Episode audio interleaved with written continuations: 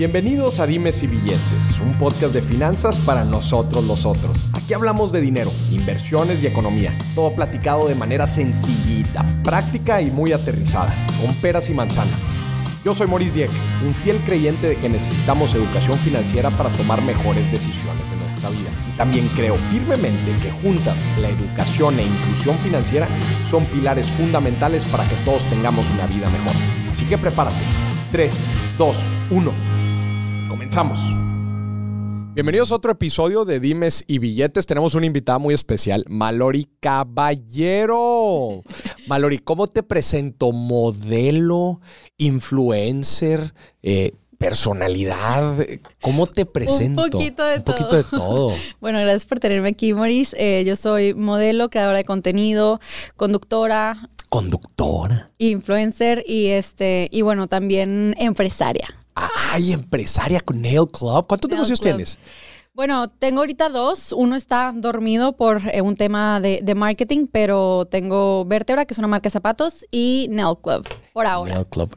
Mallory, justamente por eso tenía ya ganas de sentarte aquí en el, en el podcast, por, por todas tus facetas, por todas tus... eh, me- eh, digo, somos amigos, si te acuerdas, tú me platicas que tú empezaste en el mundo del modelaje a los 12 años. Bien chiquita. bien chiquita.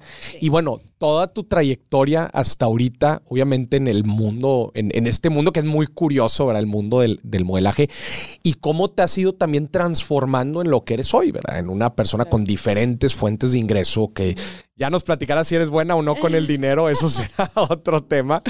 Pero bueno, en general tienes una trayectoria sumamente larga. O sea, yo creo que Sí. muy pocas personas allá afuera, este, porque eh, empiezan a trabajar a los 12 por, su, por sus propios, este, o sea, por Sí, su por- propia voluntad. Claro, claro, nada más porque yo estaba muy apasionada del modelaje, me encantaba desde chiquita, desde más chiquita de los 12. Yo veía eh, los desfiles, la revista, o sea, en mi casa contrataban E! Entertainment solo por mí, o sea, No, man, tú lo pedías. Yo lo pedía, o sea, de que es que yo tengo que ver los desfiles, o sea, el- las revistas, todo. Tengo una colección de revistas eh, Vogue, Elle, en mi departamento así gigante de hace No, más de 15 años. ¿Qué te atraía? Fíjate que yo no, no entiendo y ni nadie de mi familia entiende cómo fue que eh, me, me- me apasioné tanto por la moda.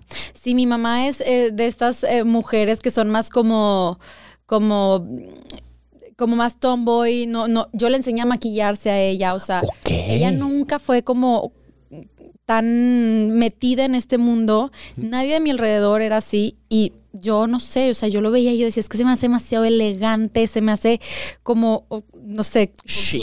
sí, chic. Exacto. Ya, y eso te empezó entonces a, a- a gustar.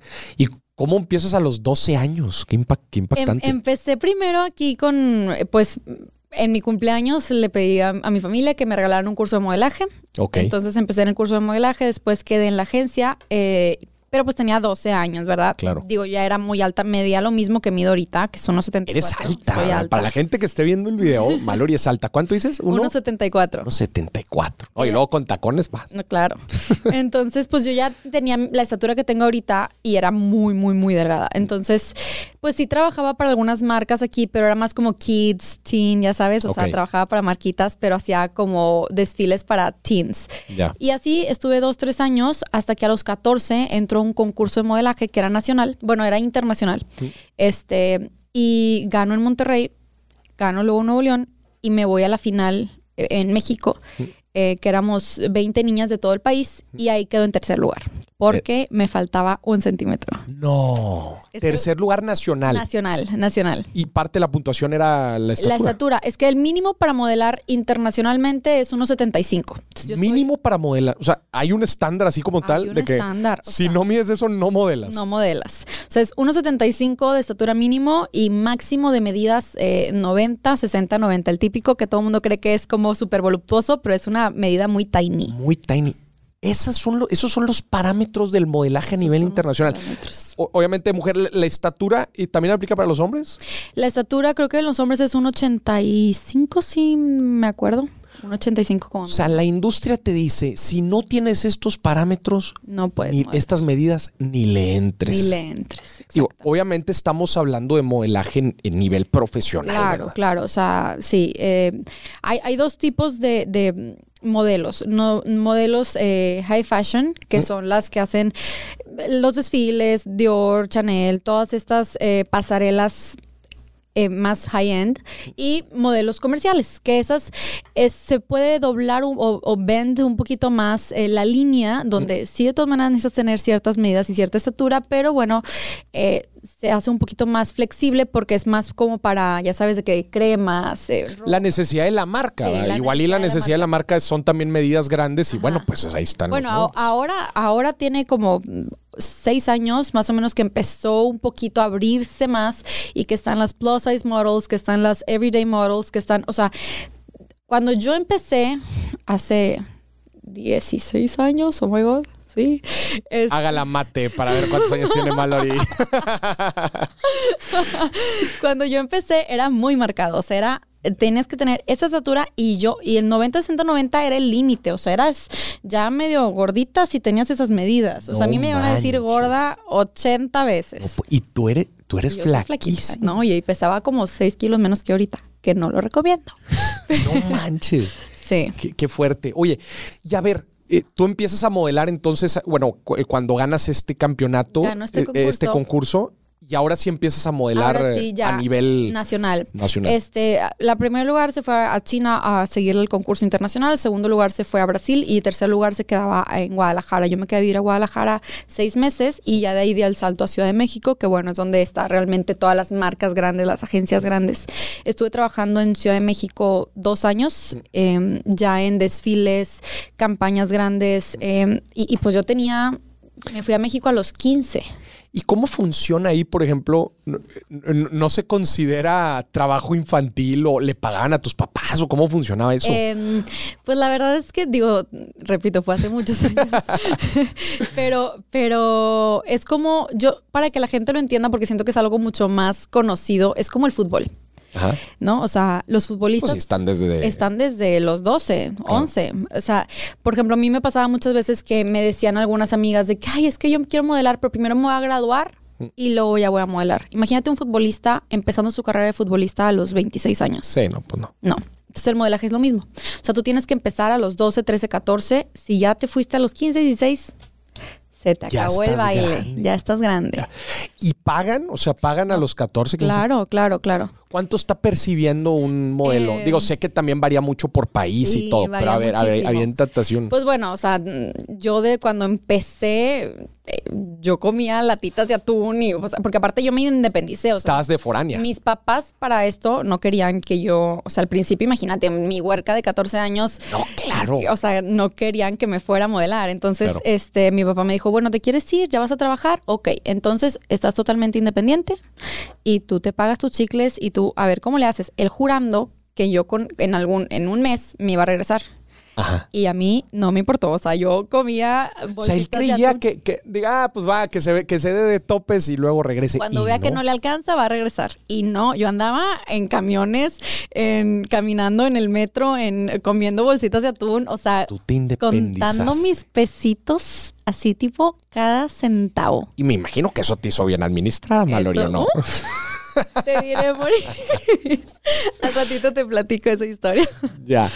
Pero entonces, sí, al principio, o igual y no te pagan tanto, pero ¿qué tanto varía el, el Bueno, benchmark? es que bueno, muchísimos. Hay, si se puede hablar de números Sí, así claro. abiertamente. Sí, claro. Ok, este, pues, a ver, cuando vas empezando, pues te tienes que aguantar y te pagan por fotos dos, tres mil pesos. Por Pero- sesión de fotos. Por sesión de fotos. Pero luego ya vas creciendo y depende cómo vayas creciendo, ¿verdad? Pero pues hay campañas donde, por ejemplo, eh, una campaña que hice por esas edades. Son cuatro, cuatro horas de una sesión de fotos y te pagan 150, 200 mil pesos. Ya. Entonces tienes 15 años, 16, y estás recibiendo esas cantidades, pues me volví loca, ¿verdad? O sea, fue cuando dejé, al principio era muy administrada, cuando luego- contaba mis pesitos, y después dije, ¡uh! Perdiste piso. Perdí piso. Oye, pero a ver, eh, son espectros sumamente eh, amplios, ¿verdad? O sea, Sí. estás diciendo dos mil, tres mil pesos y luego te fuiste a 150. A ver, ¿qué, ¿Qué, qué- qué- hace que varíe tanto? ¿Son las marcas? ¿Es la reputación de la modelo? ¿Qué? Es, es eh, la reputación de la modelo. O sea, al principio tú tienes que, como en todo, ¿no? Creo que al principio tienes que hasta hacer cosas gratis. Claro. Este, vas a sesiones de fotos con tal de que nada más el, el diseñador o la fotógrafa te vean para que en un siguiente trabajo te contraten. Entonces, Claro. al principio es trabajar mucho por intercambio, gratis o por dos, tres mil pesos. Y se acabó. Y con eso estás contando los pesitos. Ya. Eh, y luego poco a poco pues vas creciendo, te vas haciendo de una mejor reputación. Eh, en el modelaje están, eh, hay diferentes como em, modelos, pues está la New Face, que yo era New Face en esa edad, y luego... New Face es la nueva Face, entrada. La al barrio, nueva que sabes que te va a salir eh, muy económico, porque Ya. ya haces lo que quieras. Nada más quiero dar un paréntesis aquí antes de que sigas diciendo los otros. Eh, no estamos hablando, señoras y señores, de marcas personales, de redes, de, de seguidores y de que, ah, no, pues es que el de 150 tiene muchos seguidores. Aquí no estamos hablando de nada de eso. No. Estamos hablando de la carrera individual del modelaje. Solo modelaje. Ahí no existía eh, redes, no existía nada. Nada. de eso. Era solo modelaje con agencias de modelaje y trabajabas con marcas, revistas. O sea, era el presupuesto de las marcas antes para hacer publicidad, casi todo era para, o sea, lo que era para, para sesiones de fotos era para las modelos. Ya. O sea, y ahorita migró mucho eso. O sea, ha cambiado mucho en los últimos años el presupuesto que usan las marcas para, para marketing.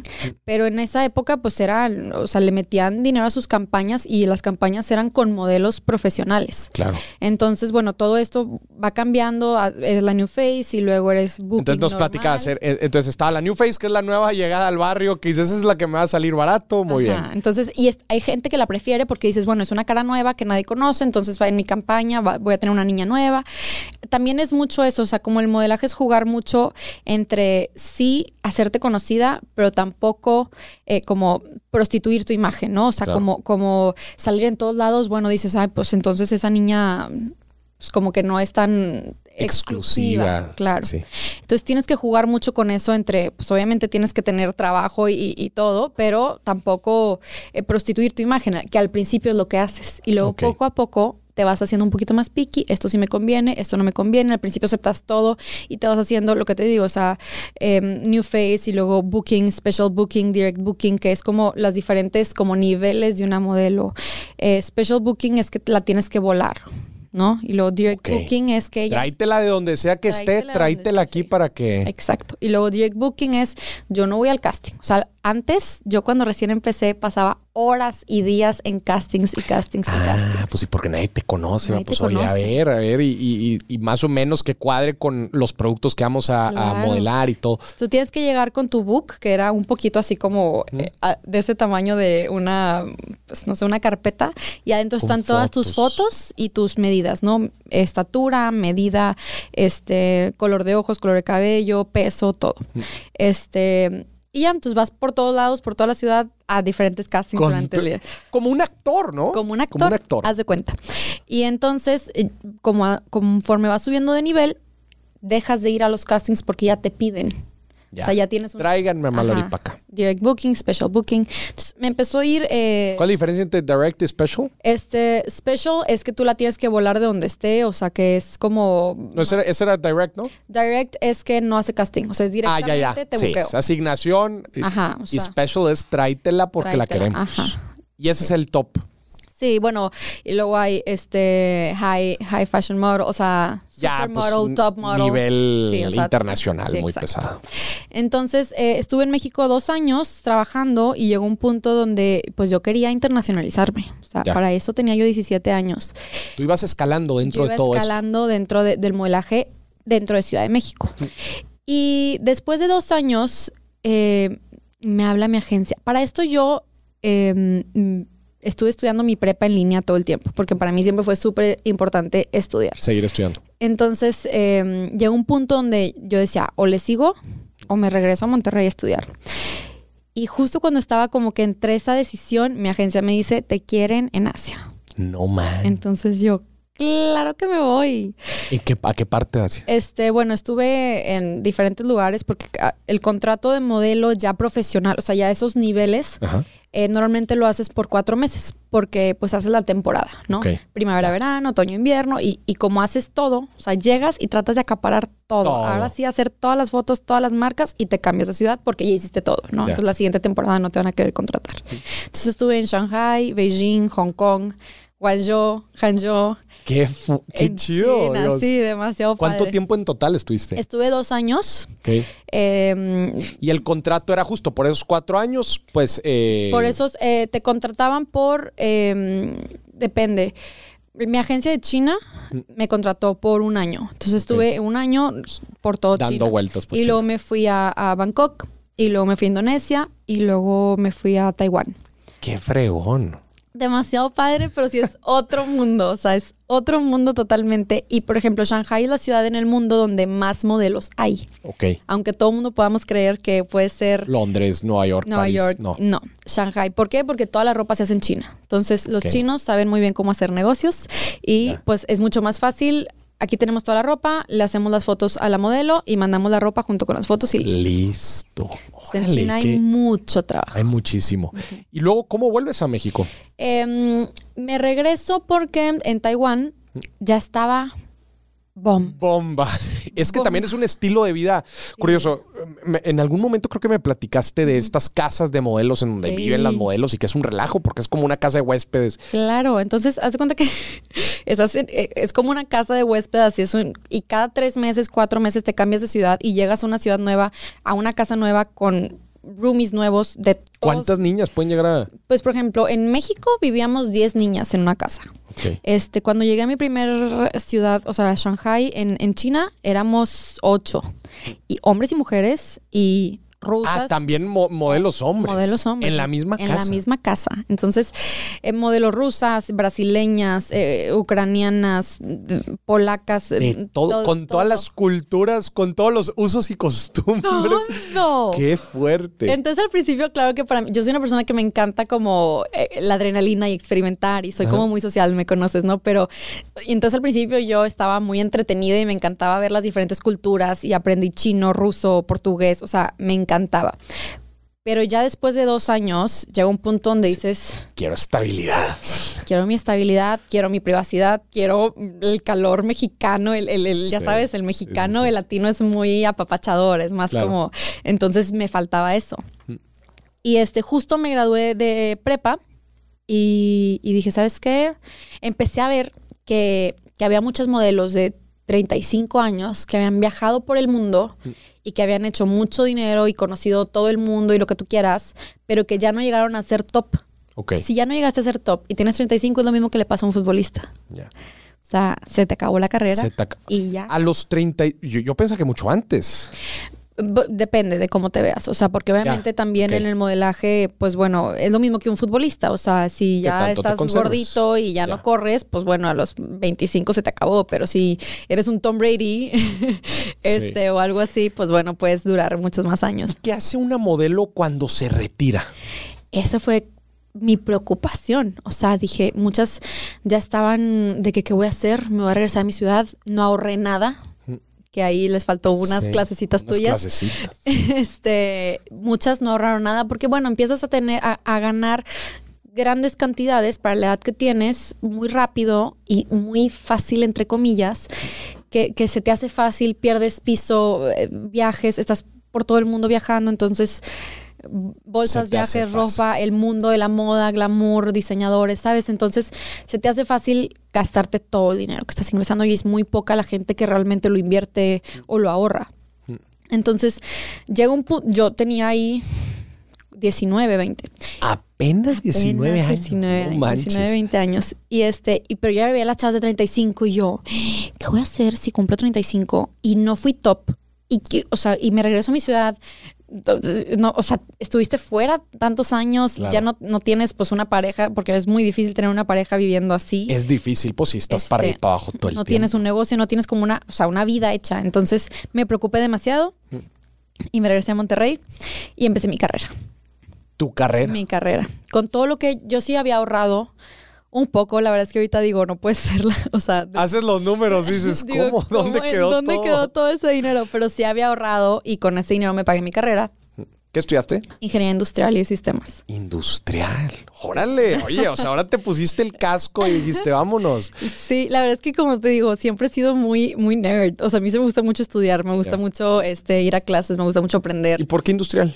Este, la verdad es que hay un programa, bueno, había un programa que me encantaba eh, en Discovery, creo, que se llamaba How It's Done o How It's Made. ya. ¿Sí te acuerdas? Sí, How It's Made, creo. Ajá. Este, y me te ponían cosas muy casuales y cómo las, ¿Cómo las cómo hacen? las armaban. sí. Entonces a mí siempre me dio mucha curiosidad cómo se hacen las cosas, o sea, el proceso detrás, el behind the scenes, como Mm. se dice en la moda, de, de todo, cómo se hace este micrófono, cómo se hace, o sea, cómo rota el, el palo, todo. Entonces... La ingeniería la detrás de, la- de las detrás cosas. de las cosas. Entonces por eso entré en ingeniería industrial, que aparte también Y- pero perdió, perdió el encanto, el, el modelaje. no o- para nada me fascinaba, pero me- ahí me entró el miedo.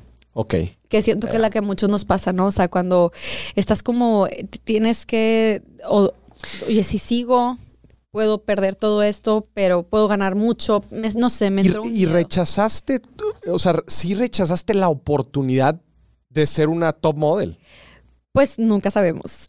Nunca sabemos, porque sigue, sigue en juego. Sí, sí, sí, Pero sí el hecho de haberte regresado, Ajá. pues quizás sí afectó tus posibilidades. Totalmente, totalmente. Yo sentía un check en mi vida porque yo, o sea, cuando empecé, nunca creí que fuera a lograr lo que ya había logrado a mis 19 años. O sea, Ya. yo ya había hecho Gucci, Versace, YSL, había modelado con Lady Gaga en, en, No o sea, manches, en, en el front row. O sea, ya había hecho marcas espectaculares. Entonces, yo ya me sentía como muy realizada, Ok. aunque obviamente me faltaba mucho por recorrer.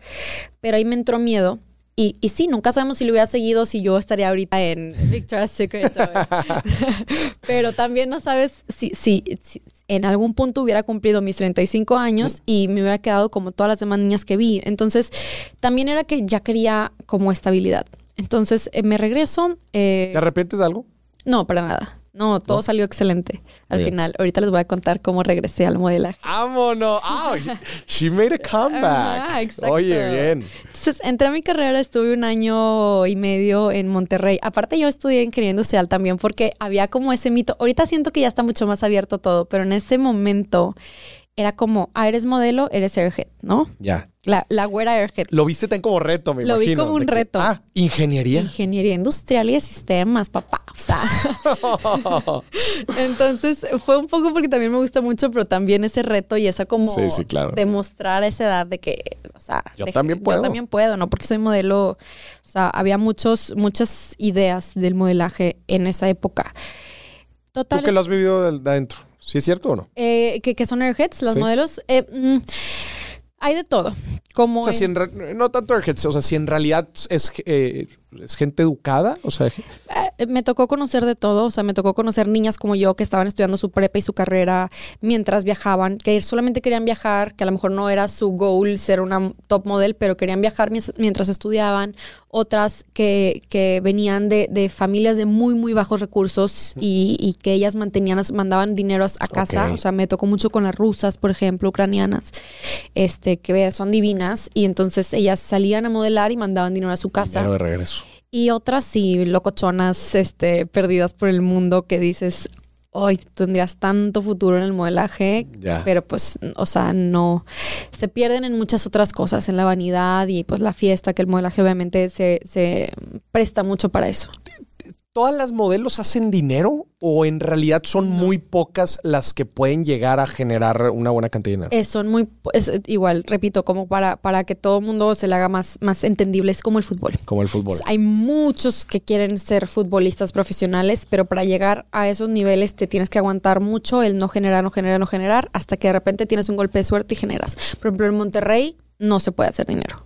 Hay No se puede hacer de hacer dinero en Monterrey Te del tienes- modelaje. Te tienes que ir a una capital importante, Ciudad de México, mm, más o menos. más o menos. Este, ya en Asia, Europa, Nueva York, sí te puede ir muy bien. Muy bien. Muy bien. O sea, pero pues no, no porque estés en Asia significa que ya te va a ir muy bien, ¿no? O sea, Claro. ahí te puede ir muy bien, pero pues estás peleando contra muchas otras modelos que, que también quieren ser top y que también van en busca de, de- de la papa, como dices tú. Sí.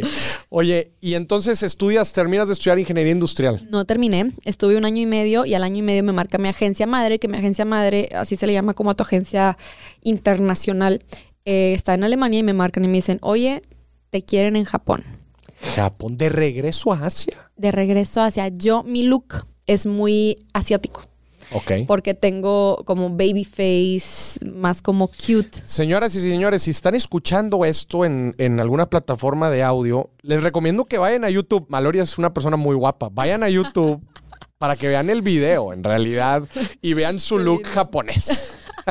Sí, entonces eh, es como, si te fijas, los asiáticos, las es como el anime, ¿no? O sea, son como estas caras de niña chiquita, pero cuerpos de adulto. Y sí, exacto. Entonces yo, imagínate, tenía, ahí ya tenía 21, pero pues mi look siempre fue muy, más asiático, porque el europeo es más como estas mujeres fen fatal, con los huesos súper marcados, y así como cejonas y con más, como este look un poquito más agresivo de mujer fuerte, ¿no? Eso es más como en, en- en Europa. Y en Asia es más el look cute, Cute. bonito. Ya. Entonces me hablan y yo moría por modelar en Tokio. Cuando estuve en Asia no tuve la oportunidad de modelar en Tokio porque las top ciudades son Tokio, Londres, Milán, París, este, New York. Entonces eh, yo dije, claro, por Tokio me voy. ¿Y te fuiste? Y me fui otra vez. Otra vez de Me fui otra vez de regreso. Y la carrera, pues ahí se quedó. Ahí se quedó, la seguí en línea. eh, entonces me fui a Japón. Me empezó a ir súper bien en Japón. De ahí, este, como que quería hacer algo más. Traté de saltar a, pues, América. Entonces me fui a, a Nueva York. En Nueva York tuve la peor realización de la vida de ese centímetro es muy importante. ¿Cómo? Eh, ya es que me Ah, faltaba un centímetro. ajá. En Asia, eh, pues bueno, eh, yo ahí como que medio me las arreglaba porque todas estaban entre unos 75 y unos 77. Mm. Pero en Nueva York ves niñas divinas, flaquísimas, altísimas de 1,82, Sí. donde por más que... Ya empieza a hacer la diferencia ese centímetro. Sí. Entonces en Nueva York empiezo a batallar. Todo esto era high fashion mo- model. Sí, high fashion te refieres a las marcas eh, Ajá, grandes. Tipo eh, un, un Dior, Chanel, YSL, eh, desfiles, pasarelas, no tanto sesiones de fotos o sesiones de fotos de esas que, para que todos entiendan, las que las modelos no salen bonitas, sino que salen haciendo caras raras, Ya. movimientos raros. Esos son tipo fotos y el otro son Ajá, pasarelas. ajá, es como Esas son las dos principales fuentes de ingreso de una modelo. Ahí está el high-end, que eh, no es tan eh, redituable como el comercial. Yo ahí era high-end model, que sí te puede ir muy bien, pero el comercial es el que más paga. Entonces, high-end es lo que te digo, son editoriales de moda, que son donde salen las modelos que dices tú, porque hace esa pose, porque Ya. hace esa cara, eh, y las pasarelas. Comercial es cuando ya hacen, ¿cómo que te puedo decir? O sea, que salen así con un reloj y salen posando bonitas, sonriendo. De algún eh, producto de algún o algo. producto que es más, no es, no es tanto de moda, sino es más comercial. Ya. Entonces, de Nueva York me fui a Los Ángeles y este, y ahí hay mucha moda comercial. O sea, hay mucha modelo comercial. Y, y entonces ahí es donde empiezo a hacer ya dinero bien, ¿no? O sea, ahí en, en lo comercial me di cuenta que por más de que mi corazón y mi amor estaba en, en, en high end, Y quizás es más de que, ay, pues es que estoy en tal revista Ajá, o estoy sí, para sí, tal marca y todo, pues no deja tanto como el comercial. No deja tanto como el comercial. Entonces en Los Ángeles empecé a trabajar este como modelo más comercial para, para ya sabes, marcas de, de shampoo, cremas, relojes, ropa, pero más como sonriente, más comercial, ¿no? Eh, y ahí me empecé a dar cuenta que en los books que te había platicado. Ya no solo venía tu estatura, tus medidas, sino que también empezaba a venir followers. Redes sociales. Redes Empezaba un cambio importante en la industria. Exacto. y tú decías, ah, tenía redes en ese entonces, ¿no? En ese entonces tenía yo Instagram y tenía, para ese entonces, pues 10 mil followers. Ya. Porque pues yo subía todas mis fotos de modelaje en Asia y así, y que en esa época los celulares no tenían tan buenas cámaras. Entonces Sí. mis fotos eran profesionales. Entonces, pues tenía un poquito más de followers que lo normal para todo el mundo en esa época. Entonces, 10 mil en esa época era tener Un mundo. un mundo. Sí. Entonces, eh, pues me empecé a dar cuenta que a, a mí ya tenía esa ventaja. Y entonces me empezaron a contratar más y más y más por eso. Le empiezo a echar ganas a mis redes Órale. Para el modelaje. O sea, Sí. mi intención era Sí, sí. Seguirle en el modelaje. Totalmente. Y empezaste tu marca personal. Y empecé mi marca personal sin querer. O sea, yo ahí quería modelar. Sí, claro. Este, y entonces le empecé a echar ganas a mis redes y, y poco a poco se fue cambiando la balanza. Ya. O sea, me hablaban más de redes que del modelaje. Y ahí empezó también este cambio en la industria que platicabas, de decir, antes pues eran puras modelos y ahora son pues igual y también influencers Ah, las que buscan. Influencers, creadores de contenido, o sea, y, y también cambió mucho, o sea, como que fue un, las redes abrió muchísimo la ventana para que la gente se diera cuenta que también una persona, eh, una everyday girl, o sea, no tiene que ser esta modelo altísima con estas medidas que habíamos dicho, sino la belleza la puedes encontrar en todos lados. Entonces abrió mucho eh, eh, el espectro, el- la ventana para que mucha gente pudiera hacer publicidad de su imagen y no necesariamente tendrías que ser esta modelo high-end. ¿no? que sirve para aterrizar a estas personas, a, a los personajes, ¿no? Porque luego vemos a estos modelos, este, y dices, madres, como dices, oye, con esas medidas o con este significado de la belleza o percepción social, ¿verdad? y, sí- y luego los ves en redes sociales y dices, oye, pues son común y corrientes, ¿verdad? Sí, o sea, son o- o- igual como tú y como yo, ¿no? Entonces, este, y, y aparte lo que a mí se me hizo muy padre es que también, pues estaba muy, muy satanizada la moda, estaba muy, eh, pues eh, empezaron a haber problemas, ya sabes, de anorexia, de, o sea, había, y, y de autoestima. A mí me llegó a tocar estar en castings donde el director del casting te decía en tu cara y enfrente de todo el mundo de que, a ver, date la vuelta, no, estás muy gorda, a ver tú, No no, narizona, no, a ver tú, no. Y a eso súmale que el principal atributo de la industria, pues en teoría es una apariencia física. Exacto. O sea, es, El estrés y la presión, Sí, hombre, pues, entonces hacer un- es, es para mucho. Yo la verdad, como lo manejé, fue soy un producto. O sea, en mi mente, para poder sobrepasar todo eso, era como soy un producto. Soy chocolate blanco. Y a lo mejor el director de casting está buscando chocolate amargo. Con almendras. Ajá, con almendras. Entonces, eh, eh, para poder yo entender que no a todo el mundo le vas a gustar, es que tienes que ver, pues en- en- es de gustos, ¿no? O sea, algún director de casting me amará y algún director de, director de casting creerá que soy la peor modelo del universo, Claro. ¿no? Entonces, eh, en esa época veían a las modelos como un producto, como una cosa, como, de hecho nos decían que eres un gancho, ¿no? O sea, que tú, tú eres un gancho, por eso tenías que estar tan flaca, para que la ropa colgara en ti y no se modificara, sino que se viera como, Se viera como es. como si estuviera en un gancho caminando. Ya. ¡Qué fuerte! Está muy Está fuerte. cañón. Y entonces, Mallory, transformas tu, tu carrera, tu persona, eh, a también ser una marca personal, Exacto. ¿verdad? En redes sociales. Y ahora em- se te empieza a abrir el espectro de, oye, pues ahora son colaboraciones ya no solamente modelaje, sino que son también ya por la cantidad de followers que tengo. Claro. Y actualmente sigues modelando. Sí, actualmente sigo modelando porque me encanta, porque lo amo, pero la verdad es que este a veces ya es más como por amor al arte, Ya. eh, porque eh, es muy diferente hoy en día, lo que te estaba platicando al principio, las marcas ya el presupuesto que tenían las marcas, que antes hacían desfiles, campañas de moda, ahora hacen campañas con creadores de contenido.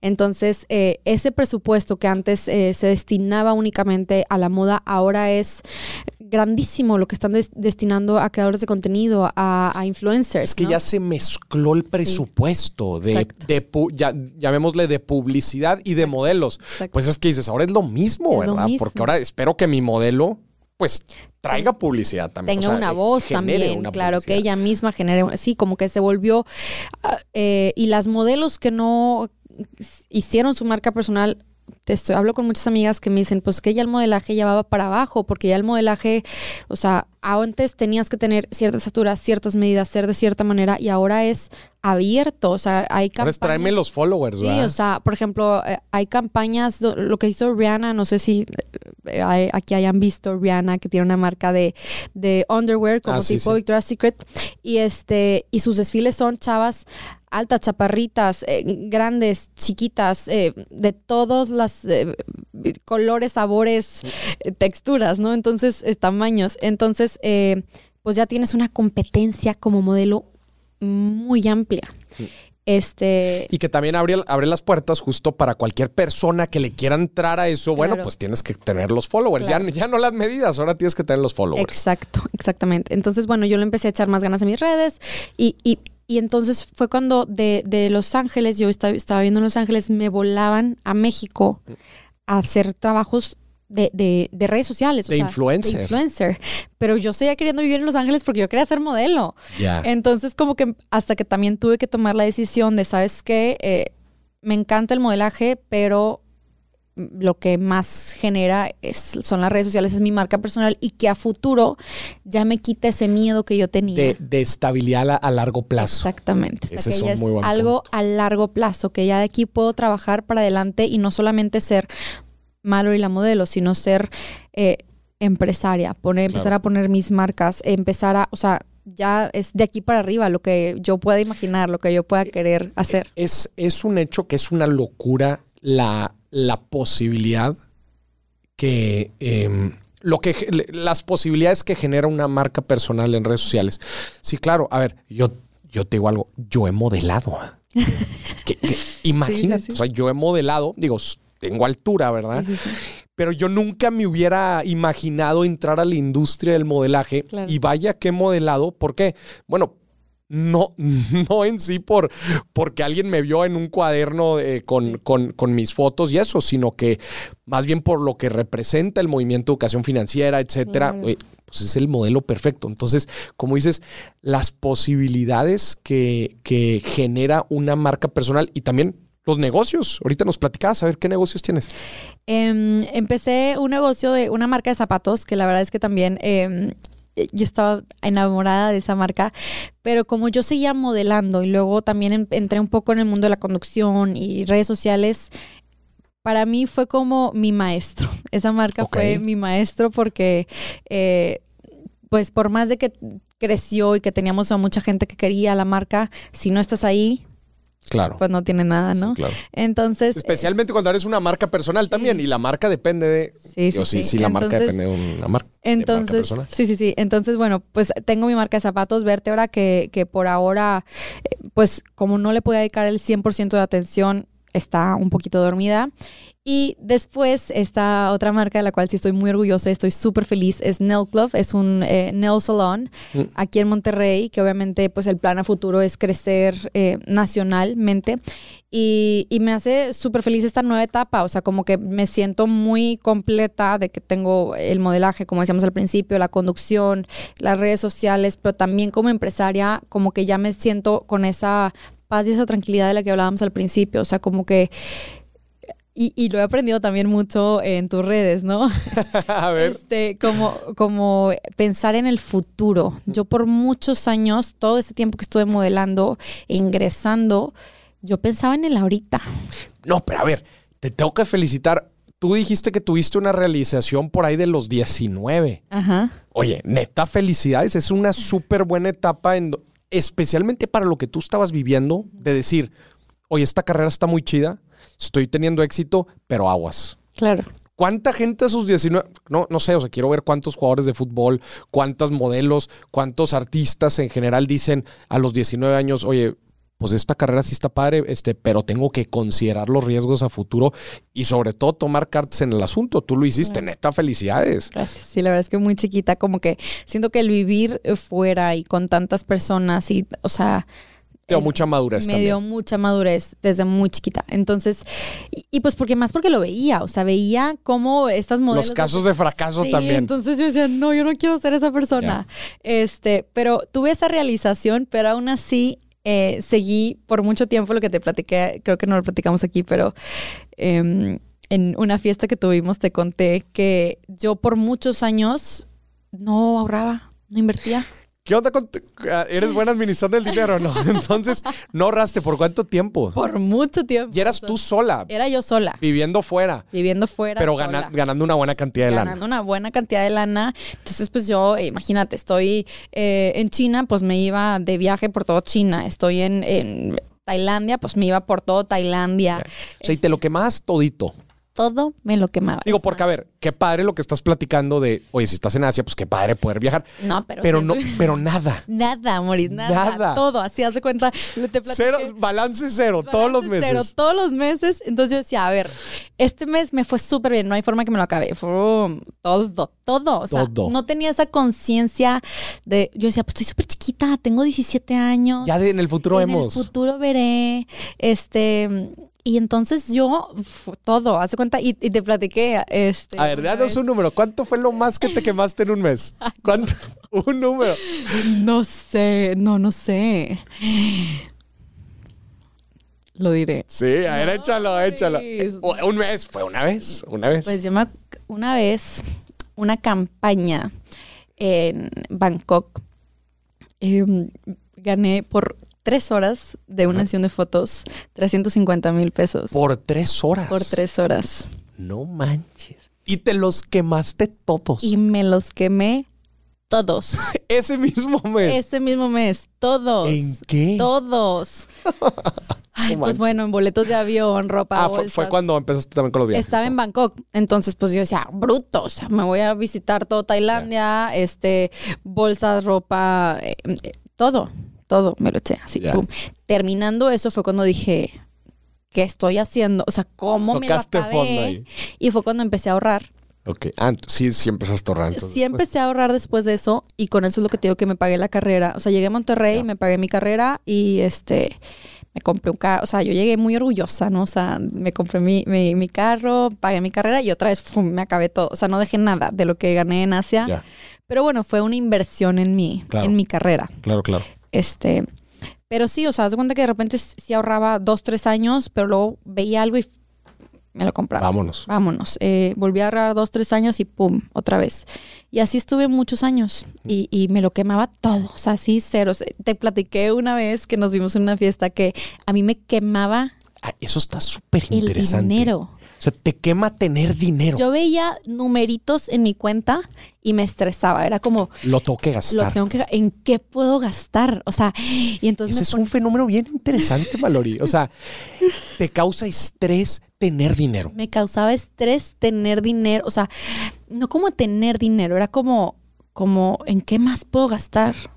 O sea, ¿qué me puedo comprar? O sea, y como, y seguía teniendo y ya se iba a acabar el mes, entonces ya me iba a llegar otra cantidad y yo, no, es que antes de que se acabe el mes, Tengo tengo, que- que... limpiar mi cuenta, o sea, tengo que vivir al 100, gastar todo, o sea, como que traía otro mindset, ¿no? De, de muy, muy aquí y ahora, ya sabes. Ya no lo tienes ese mindset. no, para nada. Ya no. No No, sobrevivir. estuve viendo un güey en redes sociales, sí, sí. Te juro que influiste muchísimo en muchos cambios que hice en mis finanzas. y ahora, ahora ahorras. Ahora ahorro, este, y, y, poco- y de hecho estoy en, en tu curso De 23 inversiones. ¿Cómo 23 vas? Inversiones. ¿Qué- ¿Cómo vas con las... O sea, de- a ver, nos dijiste que pusiste Nail Club, Sí. Este, eh, vértebra. Eh, también, oh, ahora te digo, estoy ahorrando. También antes, por ejemplo, una de las cosas que, que, que tú también me dijiste, hice los números, cuánto gastaba en comida al mes. ¿Cuánto estás en No comida? me al mes? daba cuenta. No, ya no. Eso, eso, esos números que dije, números. esos números que dije hace rato fueron de hace 10 años. Mis números de ahorita no los Ya, quisiera no, o sea, no, no te das, no te das cuenta de lo que estás quemando en No apps. me estaba dando cuenta de lo que estaba quemando en apps de comida rápida, en tonterías, o sea, y, y- y seguía con ese pensamiento, a lo mejor no tanto como antes, pero que yo en la noche, para mí, que me dieran las 2 de la mañana en mi celular, era lo peor que me, le podía pasar a mi cartera, o sea, porque, pues decía, ay, pues ahí está, pues déjame me compro tal. Y tengo, y tengo, disponible. Y tengo entonces, disponible, y tengo disponible. Hasta que empecé a darme cuenta que, que pues, estaba tirando mucho dinero a la basura. O sea, como, y es, y es lo que siento que le pasa a muchas personas que empiezan a ingresar Mm.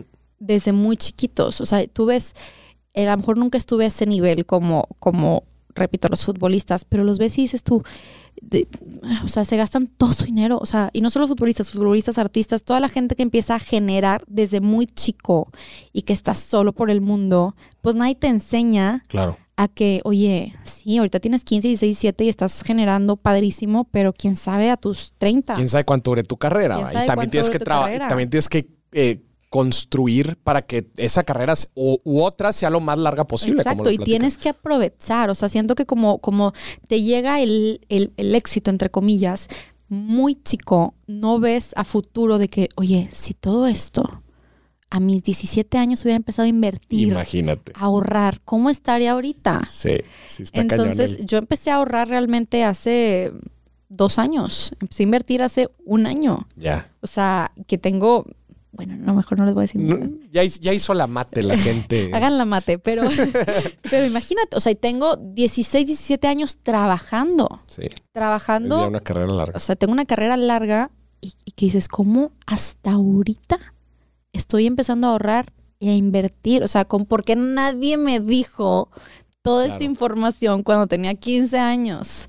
Sí. Entonces, pues bueno, ¿Qué- creo que es muy importante. ¿Qué consejo le darías a la gente justamente? A ver, Malori, tú eres una persona que ya llevas cuántos años dijiste de vida profesional? 16. 17. 17 años de vida profesional. Has vivido por todos lados del mundo.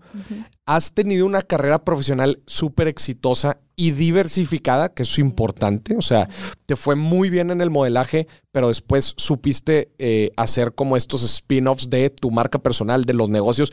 Y la verdad es que te felicito, porque en todo lo que has hecho, la neta es que te ha ido muy bien Gracias. cómo, eh, y, obviamente todo esto que te ha tocado vivir, hasta, hasta estas experiencias con la otra gente de otras culturas, de otros países, en estas casas de modelos, todo te ha dejado conocimiento, te ha dejado experiencias. ¿Qué consejo le darías a la gente ahorita de cómo utilizar su dinero?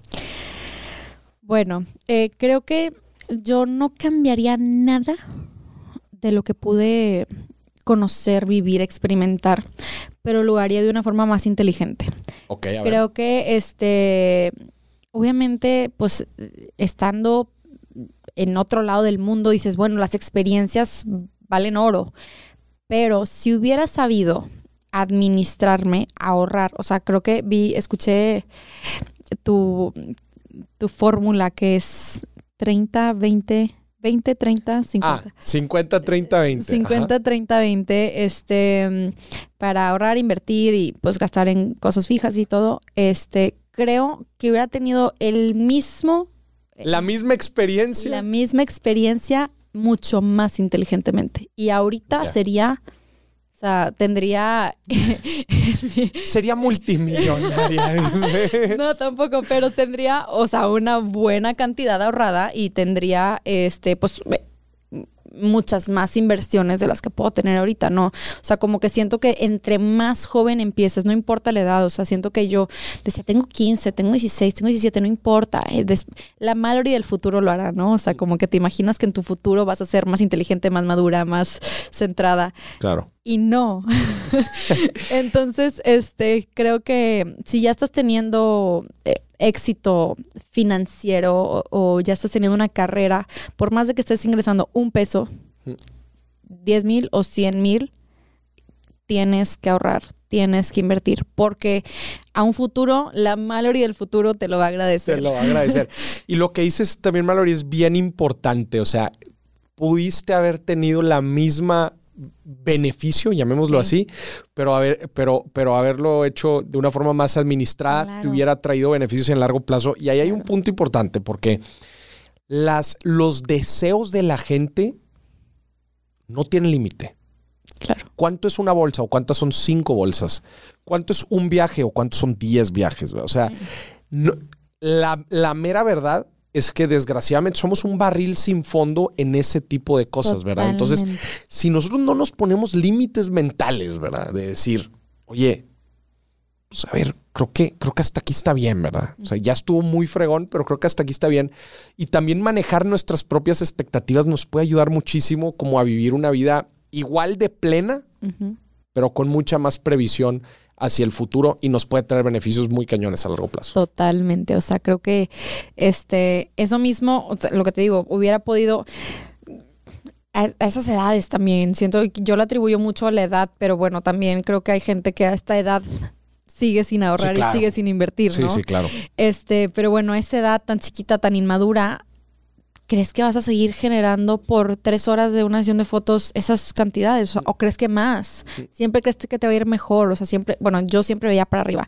No, hombre, pues me lo gasto porque luego me van a pagar el doble por la misma Sí, cantidad de n- tiempo. nunca nadie piensa de que, no, pues este, ahorita fue esta lana y no, oye, pero quizás el próximo mes no sea esto. No, no es, no es lo que normalmente la gente. Tenemos una un, un, pensamiento muy positivo muchas veces. Sí, Que qué padre. Este, pero no, o sea, hay que prevenir para los momentos malos, que a mucha gente le pasó ahorita en pandemia, por ejemplo. Claro. O sea, la gente que no, que no eh, prevé, que no ahorra, que para los malos momentos o para los momentos que no son tan fructíferos, este, pues para mantener un mismo estilo de vida, creo que tienes que, como dices tú, ponerte un límite mental. Oye, hasta aquí. Claro. Hasta aquí vivo perfectamente, no necesito nada más. Y todo lo demás son chiflazones, porque ya ni tienes tantas bolsas en el closet que ya ni te las las usas. Claro. Tienes tantos zapatos que ni te los pones. ¿Cuánta gente no tenemos o tiene ropa en el closet que se compró y nunca usó?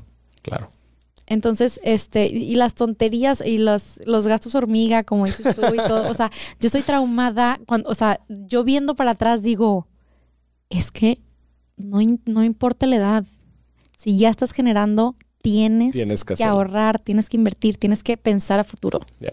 Mallory, para cerrar el episodio, que imagínate que una chavita nos está escuchando, o un chavo que quiere empezar en el mundo de, del modelaje y quiere tener éxito claramente las circunstancias, y tú lo has dicho, no son las mismas de hace 16 años cuando empezaste.